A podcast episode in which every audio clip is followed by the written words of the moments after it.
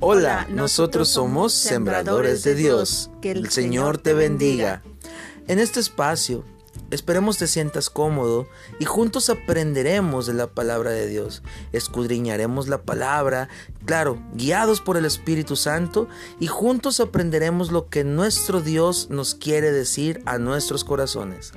Que el Señor sea hablando a tu corazón y que puedas sentir su abrazo y que puedas aprender de Él cada día más y más.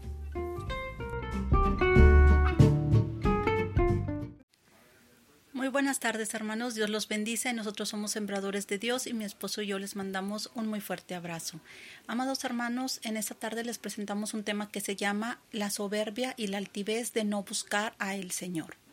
Si me gustas acompañar con tu Biblia en Isaías capítulo 9, versículo del 8 al 13 dice la palabra del Señor. El Señor envió palabra a Jacob y cayó en Israel, y la sabrá todo el pueblo, Efraín y los moradores de Samaria, que con soberbia y con altivez de corazón dicen, Los ladrillos cayeron, pero edificaremos de cantería. Cortaron los cabraigos, pero en su lugar pondremos cedros. Pero Jehová levantará los enemigos de Resín contra él y juntará a sus enemigos del oriente los sirios y los filisteos del poniente, y a boca llena devorarán a Israel. Ni con todo eso ha cesado su furor, sino que todavía su mano está extendida. Pero el pueblo no se convirtió al que lo castigaba, ni buscó a Jehová de los ejércitos. Amados hermanos, podemos eh, leer en estos versículos cómo el pueblo de Israel se había extraviado, estaba haciendo las cosas mal, el Señor eh, manda castigo, eh, eh, los castiga, les manda enemigos, ¿sí? Sin embargo, ¿qué pasa con ellos?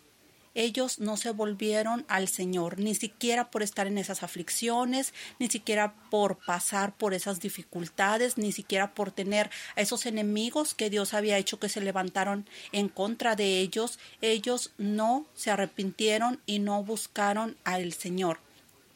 Amados hermanos, pasa también mucho, no solamente en la antigüedad, sino también en la época actual, que hay muchas personas que el Señor los pasa por situaciones difíciles, por procesos, y sin embargo ellos están empeñados en seguir llevando su vida de mala manera, en no buscar al Señor, y ellos están empecinados en seguir ellos haciendo lo que quieren, en no arrepentirse de sus malos caminos. Por eso es muy común eh, escuchar a muchas personas que dicen tal familiar o tal vecino, ni siquiera cuando estuvo pasando por tal situación o por tal enfermedad o por tal dificultad, quiso buscar a Dios y se fue a la tumba y nunca buscó a Dios o no se quiso ni siquiera arrepentir de lo que estaba haciendo. Le presentamos al Señor cuando estaba pasando por una situación difícil y nunca quiso aceptarlo.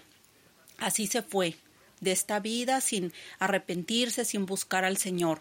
Por eso es muy común, amados hermanos. Hermanos, no ocupamos pasar por una situación difícil para que nuestros ojos volteen a ver a nuestro Padre Celestial.